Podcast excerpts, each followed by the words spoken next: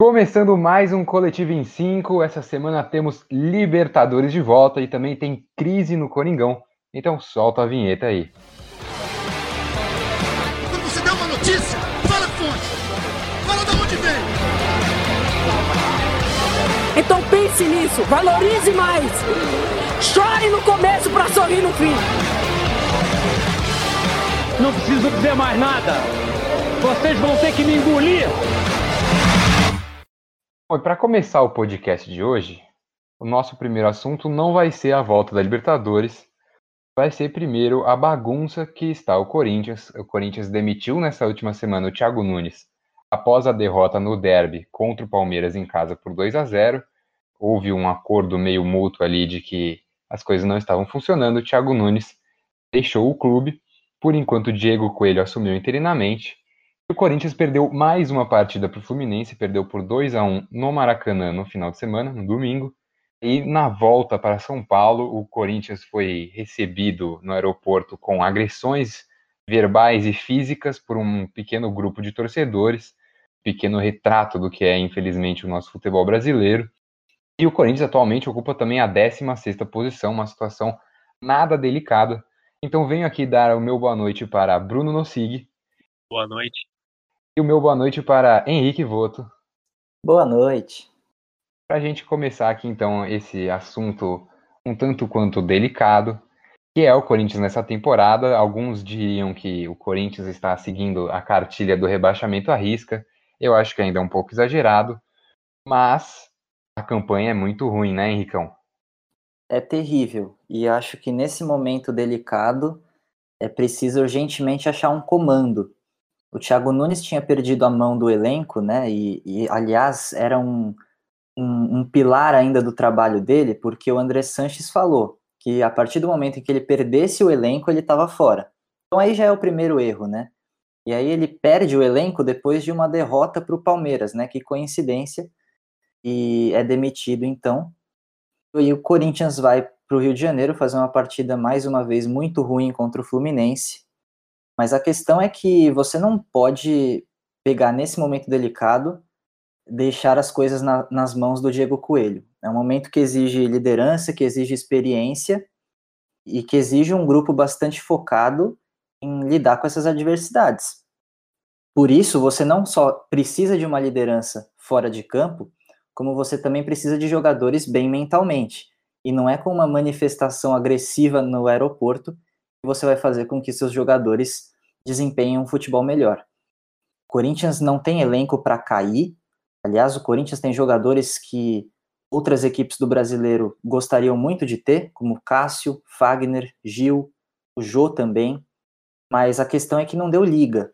O Corinthians tem muitos jogadores para utilizar e não achou ainda uma formação que ofensivamente crie gols e que defensivamente não seja cheia de buracos, né? E eu acho que nesse momento o que é, o que é preciso ter é comando.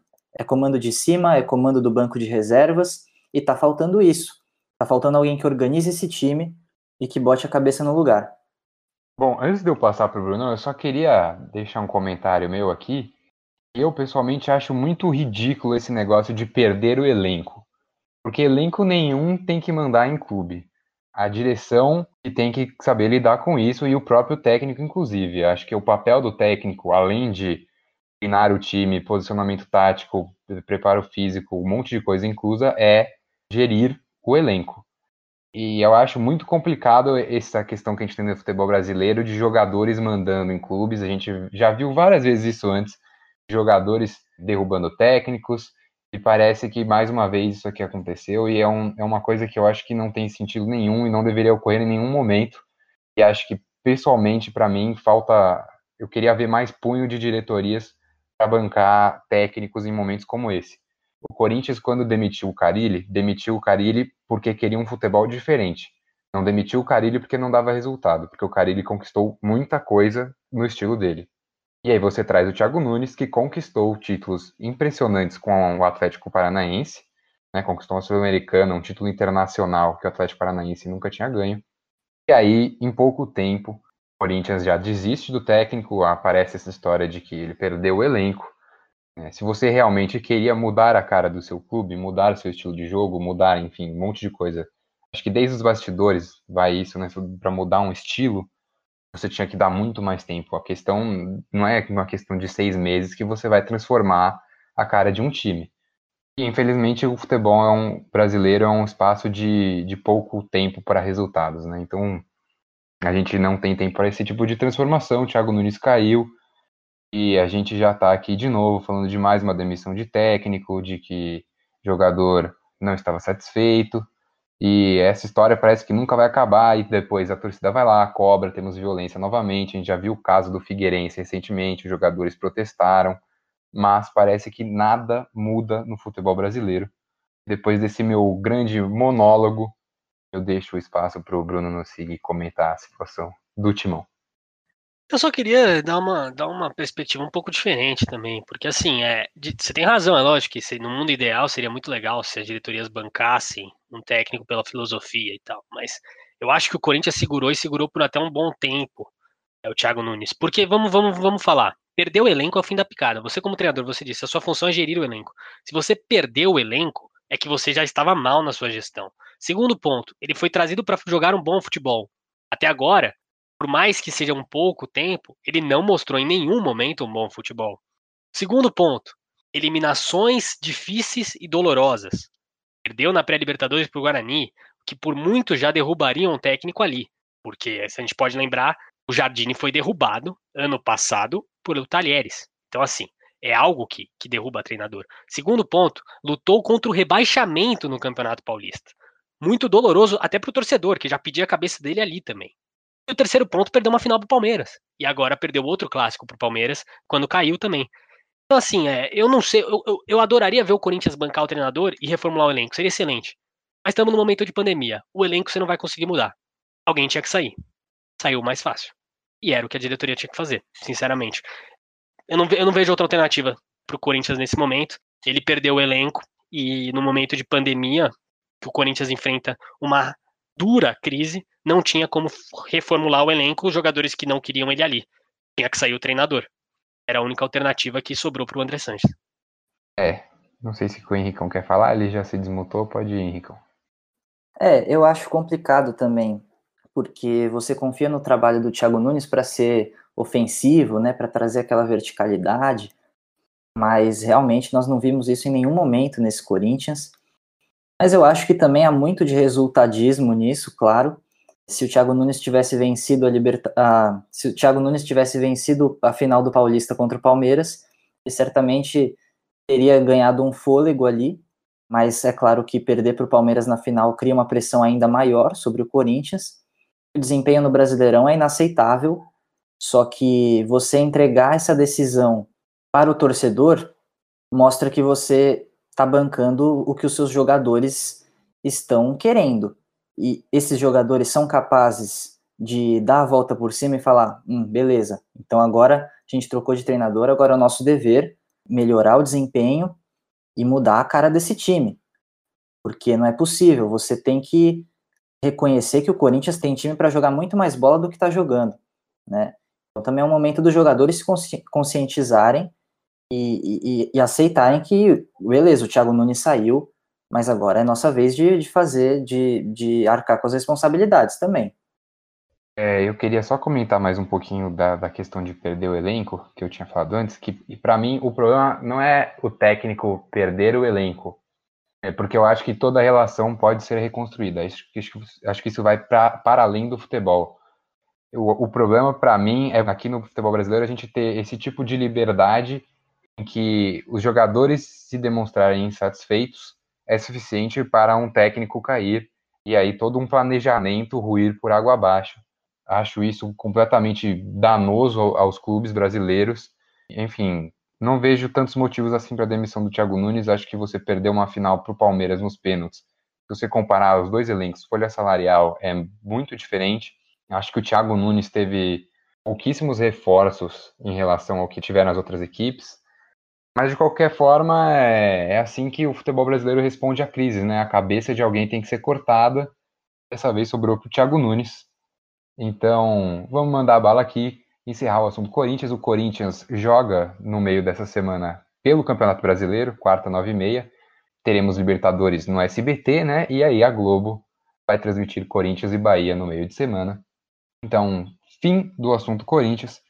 Passamos agora para outros clubes paulistas, aliás, que também jogaram clássico na última semana. A gente teve Corinthians e Palmeiras no meio da semana passada, 2 a 0 Palmeiras. E tivemos no sábado Santos 2, São Paulo 2, um clássico bem legal, acho que dentro das propostas dos dois clubes. As equipes jogam pela Libertadores agora nessa semana. O Santos amanhã, né? A gente grava esse podcast na segunda-feira para você que deve estar ouvindo na terça-feira hoje. Enfrenta o Olímpia na Vila Belmiro 9h30 e o São Paulo na quinta-feira pega o River no Morumbi às 7.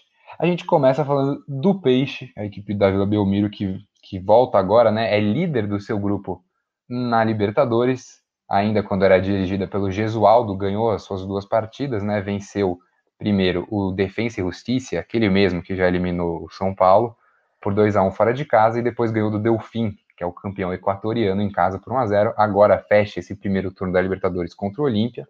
E acho que o Santos do Cuca tem sido uma experiência bem legal por enquanto, né, Bruno? O Santos do Cuca é, tá bem interessante. É o que a gente viu contra o São Paulo, né? Um Santos que não contava com o principal jogador, o Marinho, no começo do jogo. Jogou bem, na minha opinião. É, conseguiu é, pressionar bem o time, o, o, tricolor, que não saiu bem jogando no segundo tempo. E, e ganhou também numa, numa falha tenebrosa ali do Volpe. Agora, para Libertadores, eu diria que ganhar esse jogo do Olímpia é obrigação, porque joga em casa. E já colocaria o time como classificado, né? Porque pegaria nove pontos, abriria cinco do segundo colocado, que é o, que é o Olímpia, e Delfim e Defensa e Justiça dificilmente teriam uma reação para tirar o Santos dali. Então o Santos está numa situação bem legal e bem confortável, e com o Marinho descansado, né? Poupou o Marinho, jogou só o final do jogo.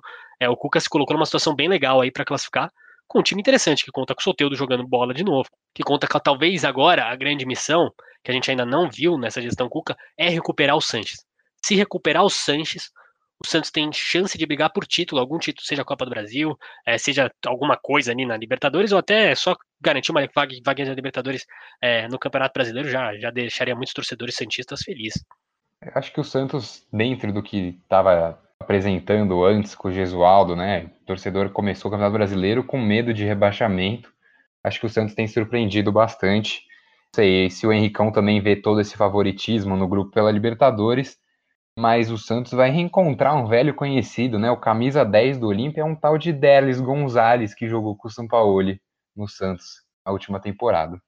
Pois é, e é o principal destaque desse time também, né? Fui buscar uns dados do Olímpia após a parada. O futebol paraguaio voltou um pouquinho antes do futebol brasileiro, voltou ainda no final de julho. O Olímpia tem seis vitórias, dois empates e duas derrotas no paraguaio pós-parada joga numa formação 4-2-2-2, mais ou menos, com Derlis Gonzalez e o Roque Santa Cruz lá na frente. Então é um time interessante, mas atrás... Grande Roque. Grande Roque Santa Cruz. É um time interessante, explora muito, muito bem os contra-ataques, mas defensivamente é uma mãe, especialmente no jogo aéreo. É, se vocês forem buscar os lances recentes do Olímpia no Paraguaio, realmente uma aula de como não defender jogo aéreo. E o que eu gosto, gosto muito dessa gestão do Cuca é que o Cuca acertou o, o jogo pelas pontas do Santos, né? Valorizou muito o jogo do Marinho e do Soteudo, mas uma preocupação que, que eu tenho com relação ao clássico é que, como o Santos teve que poupar o Marinho no começo do jogo, começou com alguns jovens que eu acho que não têm respondido muito bem a, a essa responsabilidade de, de titularidade. Acho que o Arthur Gomes não está pronto para ser titular do Santos, por exemplo. E o Marcos Leonardo, que entrou, no, que entrou como centroavante titular do Santos no Clássico, também não teve um grande desempenho. Para mim, o principal problema do Santos no decorrer da temporada é falta de elenco. E, por enquanto, ainda é um time que não pode contratar, que está impedido pela FIFA de contratar jogadores. Então, se continuar nessa Marinho dependência e Soteudo dependência, né, por causa desse jogo forte pelas pontas, eu acho que é um time bastante vulnerável, né? Se o Marinho se lesiona, por exemplo, acho que já é um grande problema para o Santos. Mas para esse jogo, eu acho que o Santos é grande favorito, sim. E só queria adicionar uma coisa, já que o, o Henricão ele dissecou o grande Olímpia. Queria falar uma coisa do Cuca também, que acho que faltou. uma das coisas além desse trabalho nas pontas é a versatilidade que ele conseguiu dar para o ataque com Marinho e Soteudo, com os dois caindo pelo meio, como, como fingindo esse, esse centroavante, né? Isso você vê no jogo do São Paulo, quando o Marinho ainda não estava em campo, o Soteudo quase faz um golaço quando ele encara o Léo Pelé, e o Léo Pelé é um zagueiro rápido, porque ele tem uma velocidade a mais que o zagueiro central não costuma ter. Ele consegue extrapolar isso quando ele cai pelo meio, ele consegue explorar essa, essa habilidade dele, tanto com, com os pés quanto em velocidade, isso dificulta muito a marcação. Então, é bem legal isso que o Cuca tá fazendo mesmo, e vamos ver como é que vai ser o, o, o resto do trabalho, né? É, o Henricão falou do Délis Gonzalez, eu acho que era legal a gente lembrar também que nessa temporada o Olímpia trouxe o Adebayor, ele mesmo, o Toulonês, que jogou no Arsenal, tudo, já saiu do clube porque veio a pandemia, vieram problemas financeiros, o Olímpia teve que se desfazer de Adebayor, se eu não me engano, foram apenas quatro jogos com a equipe paraguaia, que agora enfrenta o Santos na Vila nessa terça-feira. Vocês lembraram do clássico, agora a gente passa para outro lado para falar do São Paulo. E aí o, o Henricão, na sua dissecada do Olímpia, lembrou que o futebol paraguaio voltou bem mais tarde que o brasileiro. E o São Paulo enfrenta o River com uma grande vantagem, porque o futebol argentino ainda não voltou, né, Henrique? Não só o futebol argentino não voltou, como o River Plate também teve que parar sua preparação para o jogo porque teve um surto de Covid dentro do elenco. Teve, aliás, o preparador de goleiros pegou Covid-19 e aí o River Plate teve que entrar em uma quarentena. Só voltou a treinar agora no dia 5 de setembro. Tinha voltado em agosto, teve que parar, voltou no dia 5 de setembro. E a preparação do River Plate para essa partida é basicamente jogo de titulares contra reservas. River Plate vai entrar nesse jogo sem ritmo nenhum. E também teve perdas durante a pandemia. Perdeu o Quinteiro para a China, que foi um grande jogador da temporada passada. Para essa partida não vai ter o Casco, que é o lateral esquerdo titular, porque ele está com Covid. E também não terá o Lucas Prato, ex-jogador do São Paulo aí, que está lesionado. E tem a lei do ex, então? Nossa, se tivesse lei do ex com o Lucas Prato, eu simplesmente pararia de acompanhar futebol. Mas... simplesmente pararia. Eu pararia. Pararia. Não tá bom. mais. Ia buscar Você sairia do podcast e não veria nada, assim, nada, nenhum nada, jogo. Nada, nada. Eu ia deixar a minha função para outra pessoa. Nem decisão do A2. Não ia decisão do A2, o Henricão ia acompanhar. Aí, demais. Nem isso. Mas então, o, o River Plate então vem muito baleado e o São Paulo vem com uma responsabilidade muito grande de vencer essa partida até porque perdeu para o Binacional fora de casa e o Binacional não vai jogar contra nenhuma equipe mais na sua altitude completamente sem noção, né, que é no seu estádio lá no Peru. Os jogos do Binacional serão jogados em Lima. É um pouquinho mais baixo, mas ainda tem uma leve altitude, nada comparado àquilo que tinha no estádio original Binacional. E, ô Bruno, você falou que o Santos tinha obrigação de ganhar do Olímpia. Por tudo isso que o Henrique falou, o São Paulo também tem obrigação de ganhar do River? É, obrigação é forte porque o River é muito bom ainda, é um elenco muito forte. Mas o São Paulo tem uma oportunidade única e precisa usar ela. Precisa conquistar esses três pontos se quiser algo. Porque mesmo que passe só duas semanas até o próximo jogo com o River, três semanas, esse River já vai estar tá muito melhor. Porque o Galhardo é um dos melhores treinadores atualmente na Libertadores. O elenco do, do River é um dos melhores também. Agora, eu vejo alguns problemas no São Paulo, desse que jogou contra o Santos, que contra o River Plate, mesmo em má forma, pode ser um problema. É lógico que o River Plate talvez não pressione, como pressionou na final contra o Flamengo, que conseguiu nos primeiros 30 minutos criar chances a doido e perdeu um monte. Mas esse São Paulo tem saído muito mal em vários momentos do jogo saída de bola do time de São Paulo tem preocupado muito nessas últimas três rodadas, porque em alguns momentos parece que dá blackout no time e começa a errar muito. Se der um blackout desses contra o River Plate, o jogo pode desandar. E é um, é um time de jovem que não vai contar com Daniel Alves, vai contar com Luciano, que é o principal artilheiro do time. Então, assim, São Paulo tem que ter muita cautela com esse River Plate. Mesmo com todas as questões, a grande oportunidade tem que usar ela. Mas se não tiver cautela, pode se ver num, num, grande problema durante o jogo e aí, logicamente, teria um grande problema ao longo do, da restante da competição e pode até causar uma eliminação precoce. E diria outra, né? Porque assim, a grande oportunidade do grupo. Porque é lógico, pegou o binacional lá na altitude, é o único que fez isso. Mas a LDU também tá toda desestruturada, tirou o Valência, já foi embora. Então, assim, você tem o River desestruturado por, por conta da Covid. Você tem o, o a LDU desestruturada. O binacional em casa é obrigação, porque é um time horroroso. Tomou oito do River Plate. Então, assim, é, é o grupo da morte. Você tem que classificar, é a grande chance do, do São Paulo do Diniz. Você falou um pouquinho dos desfalques, só para falar que o Pablo voltou a treinar hoje, depois da lesão bizarra que ele teve. Ele descolou um músculo da costela, pelo que eu tinha lido, por cerca de 2 centímetros, uma lesão bem rara. Voltou a treinar, ele pode reforçar o São Paulo. O Luciano é desfalque, como você falou, por conta da briga que ele se envolveu lá no Grenal. É, o São Paulo teve algumas alterações na lista da Comebol, né? Comebol liberou até 50 jogadores, dá para montar um elenco de NFL para jogar Libertadores. É, e aí, enfim, São Paulo de antes. Eu queria só, pandemia só perguntar uma, uma pergunta aí para vocês. Pablo ou Brenner? Sou muito mais do Brenner com saúde, pô.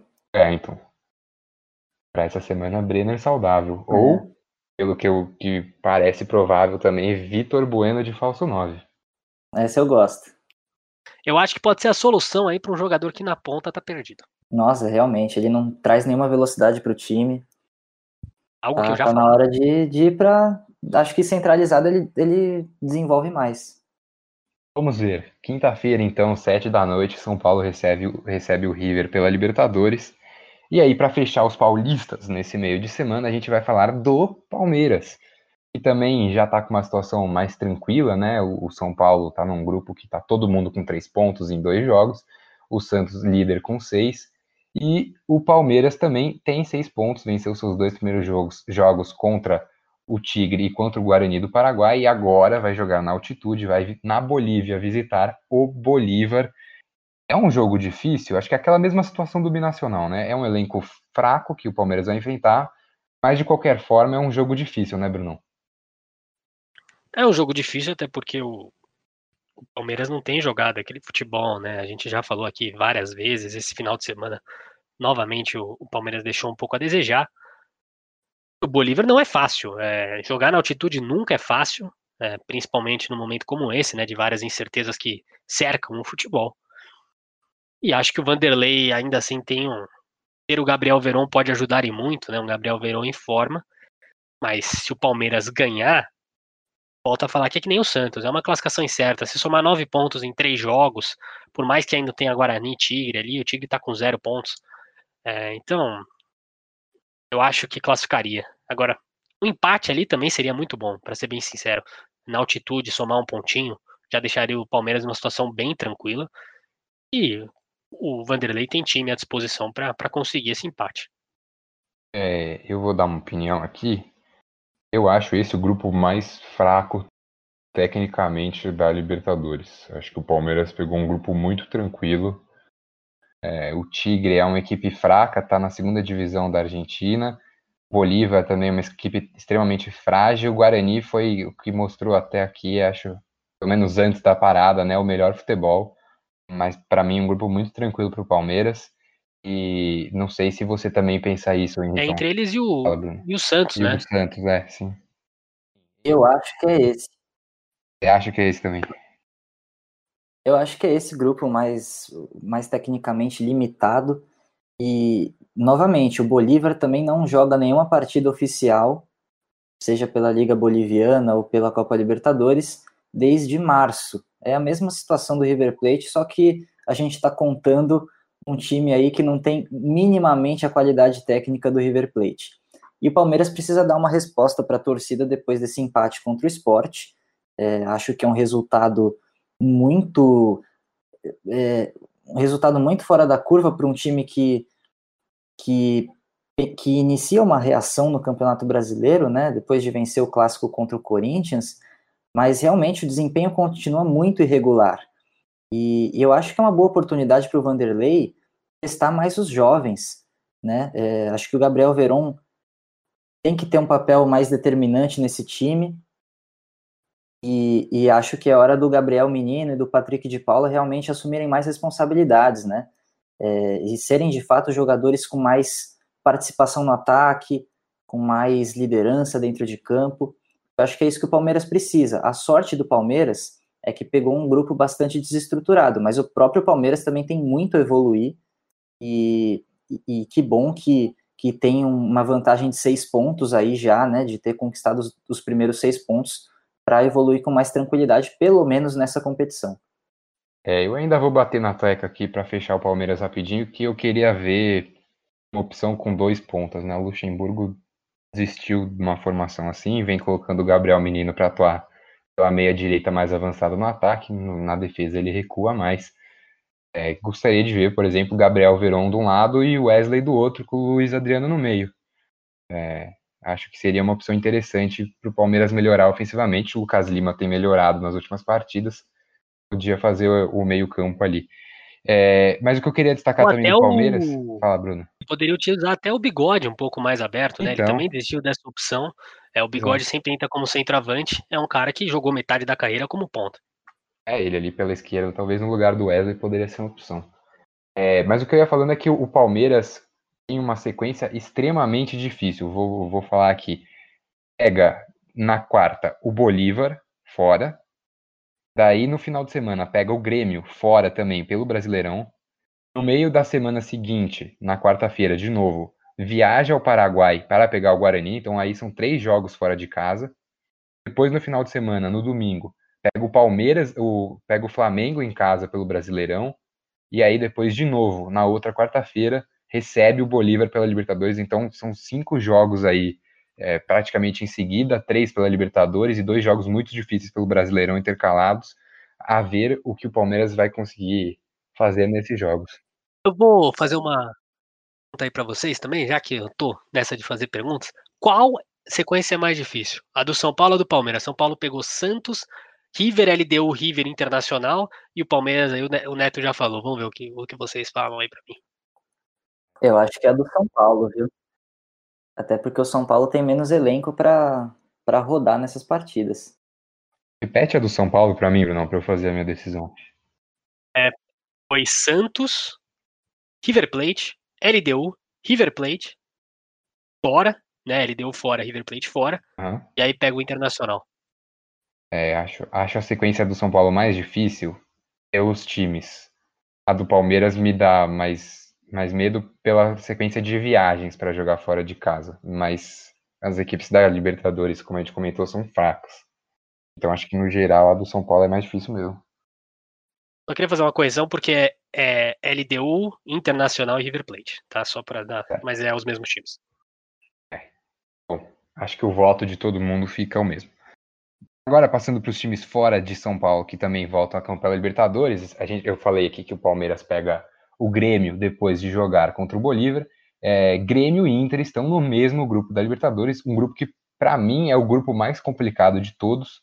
É, temos Internacional e Grêmio com quatro pontos nas duas primeiras colocações, o América de Cali em terceiro com três pontos e a Universidade Católica em último com zero. É, mas eu quero saber, o Henrique Voto está cheio de informação, já perguntar para ele então como é que voltam os dois adversários de Grêmio e Inter dessa pausa pela pandemia? América de Cali e Universidade Católica já jogaram ou ainda nada? Aí você me quebrou, meu caro Neto, porque eu não tenho ah. essas informações. Vou buscar agora. Buscar agora? Então, peraí que eu, eu já venho para você. O Chile voltou ao futebol em agosto. Mas ainda assim, as equipes não jogaram muito. E na Colômbia, é, a gente teve a final do campeonato do campeonato colombiano entre o Júnior de Barranquilla e o América de Cali. O América de Cali perdeu, então o América de Cali vem, vem jogar contra o Inter agora, depois de ter sido vice-campeão é, da Colômbia, trocou de técnico, inclusive. E esses dois jogos contra o Júnior Barranquilla foram os únicos dois jogos que o América de Cali fez. Então também está muito fora de ritmo se a gente for comparar o Inter. Eu só queria dar mais uma informação sobre isso que você falou é porque o Júnior Barranquilla teve dois expulsos, é, um em cada jogo, né? O primeiro jogo, o German Mera foi expulso aos 23 minutos, o América de Cali ganhou de 2 a 1 No segundo jogo foi 2 a 0 para o Júnior Barranquilla e o, Theo, o Teófilo Gutierrez, né? O Theo Gutierrez foi expulso aos 95 minutos de jogo. Então, perdeu o campeonato mesmo tendo ao longo dos jogos um a mais por muito tempo. Então, Henricão, agora que você já tem todas as informações que você precisa, na lata, Vamos ter dobradinha de brasileiro nesse grupo? Grêmio e Inter se classificam? Acho que sim. É, eu estou muito confiante com relação ao Inter. É, acho que essa equipe vem evoluindo bastante nas mãos do Cudê. A fase do Thiago Galhardo é impressionante também. Vamos ver se ele consegue passar isso para Libertadores, assim como ele está fazendo no Brasileirão. É um time muito bem montado, acho que tem elenco para encarar a Libertadores. Não é um elenco de altíssimo nível como o Flamengo, mas é um elenco que tem peças. Acho que no final de semana ficou uma má impressão a, a estreia do Abel Hernandes como titular, né? É, o Inter perdeu um jogo que não podia perder de jeito nenhum contra o Goiás, com um a mais durante praticamente toda a partida. Mas acho que é um é, acho que é uma situação aí que não não tira os méritos dessa equipe nesse campeonato. E o Grêmio também precisa dar uma resposta, né? O, o, o desempenho ofensivo do Grêmio me preocupa bastante. Acho que a ausência do Everton tem um, um papel fundamental no futuro do Grêmio agora em todas as competições. E, e, defensivamente ainda é uma equipe muito boa, claro, tem o Jeromel, tem o Kahneman, mas precisa acertar esse ataque urgentemente. Eu acho que precisa, inclusive, de novas peças. Não sei se com essa formação até o fim o Grêmio consegue brigar por alguma coisa mais relevante na Libertadores. Acho que a fase do time mostra muito o que é o time em si, um time com poucas peças que são decisivas. Acho que o Alisson é o principal jogador desse ataque e, e não tem mais nenhum jogador com capacidade de decisão a não ser ele. Bom, é, então passar limpo, o Inter pega. Os dois jogos estão na quarta nesse grupo, né? O Inter enfrenta o América de Cali no Beira Rio 7h15. Mais tarde, 9h30, Grêmio vai estar no Chile jogando contra a Universidade Católica. É, eu deixei o Henricão para comentar dos gaúchos e agora para comentar do Carioca, do Flamengo. É, eu vou puxar aqui o Brunão. É, o Flamengo tem um jogo muito difícil, joga contra o Independente Del Valle fora de casa, que é o atual líder do grupo, né? Os dois têm seis pontos. E, o Flamengo tem oscilado bastante no brasileiro, mas parece que são mais erros individuais do que um aspecto coletivo que não tem funcionado. Isso pode afetar um possível favoritismo na Libertadores, Bruno? É, então, o Independente Vale é o grande desafio do, do Flamengo né, nessa Libertadores, principalmente nessa fase de grupos. Acho muito difícil não se classificar, sinceramente, porque o Júnior Barranquilla, que a gente já comentou, né, que venceu é, o América de Cali na final, Ainda assim, é um time muito debilitado, né? Quando estava antes da pandemia, tinha tomado cinco gols e feito apenas um na competição, tá com zero pontos. Independente tem seis, Flamengo tem seis. E o Barcelona de Guayaquil também é outro time muito fraco. É, então, assim, eu acho que o Flamengo classificar vai classificar, sem problemas.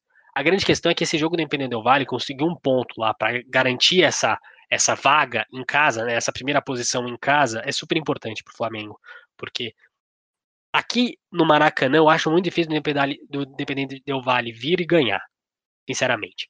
Lá, lá é um pouco mais perigoso. Agora, a grande questão é essa, né? O Flamengo melhorou muito, é, tá jogando mais bola, individualmente ainda é o melhor elenco do, da Copa Libertadores. Individualmente ainda é o grande favorito. Principalmente porque no ano passado, quando ganhou, o elenco era pior do que o desse ano. Você pensar que o Thiago Maia é reserva desse time, que o Gustavo Henrique é reserva desse time, então, é assim, às vezes eu fico pensando que o Pedro é reserva desse time. É, eu, não, eu, sinceramente ainda acho que o, que o Domenech tem que ganhar a Libertadores, tem que brigar no mínimo, ou talvez tem que brigar no mínimo pela Copa Libertadores, tem que ganhar o Brasileirão, porque o, elen o elenco dele, para esse rodízio que a gente já falou no último podcast, ele tem muito e tem de sobra, né? Mas é, para esse primeiro jogo, essa sequência aí, esses erros individuais podem ser preocupantes. Bom, o Del Valle tem aí essa vantagemzinha de 2.500 metros de altitude, um jogo complicado então para o Flamengo. É, passar limpo então essa rodada da Libertadores. Terça-feira a gente tem pelo grupo do Atlético Paranaense, né, que é o outro brasileiro nessa competição, o grupo C, que está embolado, todo mundo com três pontos. A gente tem a 7-15, Colo-Colo e Penharol, e também no mesmo horário o Atlético visita o Jorge Wilstermann da Bolívia, fora de casa, jogo complicado também, também tem altitude envolvida. Na, aí no horário mais à noite, às nove e meia, como a gente falou no começo, o Santos pega o Olímpia. E também temos Binacional e LDU pelo grupo do São Paulo. Na quarta-feira, Internacional e América de Cali, 7h15. Estudiantes de Mérida e Aliança Lima, às 7h15 também. Às 9h30 aí temos três jogos, temos Independente Medellín e Caracas, Bolívar e Palmeiras, Universidade Católica e Grêmio. Quinta-feira de vários jogos também, temos jogo às 5 da tarde, um horário um pouco é, não convencional, né? O jogo entre Racing e Nacional do Uruguai, que também são duas equipes com seis pontos até aqui, estão no grupo F, não tem nenhum brasileiro nesse grupo. E às 7 temos Defensa e Justiça e Delfim pelo grupo do Santos, São Paulo e River Plate, também às 7. Às 9, fechando a rodada, tem Libertar e Boca Juniors, Del Valle e Flamengo, e aí às 11 da noite, Barcelona de Guayaquil Júnior Barranquilha, fechando esse grupo A, que é o grupo do Flamengo, e Guarani e Tigre pelo grupo do Palmeiras, encerrando essa volta da Libertadores é, e encerrando também esse nosso podcast. Chegamos já aos nossos queridos recados finais, começando pelo Henricão. Seu recado final, Henricão. Olha, meu recado final aí é um repúdio ao que aconteceu hoje no jogo entre, entre 13 e Manaus pela Série C. Novamente aí um comportamento que a gente já viu em outras ocasiões, um comportamento completamente desmedido da polícia militar com jogadores dentro de campo. É, as imagens ainda não são tão claras assim, mas tudo indica que inicialmente um PM agrediu o goleiro do 13, é, houve uma reação do goleiro, e, e aí sim os jogadores entraram em conflito com a PM, mas a PM lançou spray de pimenta na cara dos jogadores durante uma partida, ia ser evitado, uma situação lamentável que tem que ser repudiada sempre que acontece. Mais um evento triste no futebol brasileiro. É, seu recado final vai ser nesse tom também, Bruno? O recado final vai ser de repúdio também, porque quem acompanhou hoje jornais esportivos é, viu o que aconteceu com o Neymar na partida deste final de semana, em que ele acabou ouvindo ofensas do Álvaro, né, um jogador do Olímpio Marseille, ofensas racistas, reagiu de uma forma bem natural que se espera que reaja, né? Porque como é que você vai esperar que alguém reaja ao ouvir um, uma injúria racista? É, tocou na testa do, do Álvaro e acabou sendo expulso. Ele deu um croque. Deu um toquinho ali, nem, nem agrediu o jogador, acabou levando um vermelho. E aí, com, a gente até agora não viu nada acontecer com ele, mas saiu aparentemente imagens. É, quem checou as imagens viu que realmente o Neymar reage e aparenta que, que há a injúria de fato, né? Mas o, o meu repúdio vai principalmente a, a, nós. A gente também acho que tem que fazer essa, essa autorreflexão, porque você acompanha o, o, os jornais esportivos e existe muita gente criticando o próprio Neymar. Assim, você quer criticar o Neymar? Critique ele por outros assuntos. Esse não faz sentido nenhum. É, eu, eu, fiquei com muito orgulho de ver um, um, jogador, uma estrela nacional, finalmente falar sobre esse assunto. É, a última vez que ele tinha mencionado o racismo no Neymar foi há muito tempo atrás, quando jogaram uma banana em campo, que ele começou Somos Macacos, Somos Todos Macacos, a campanha, junto com o Daniel Alves, que foi na mesma época que o Aranha é, sofreu injúria racial no Grêmio.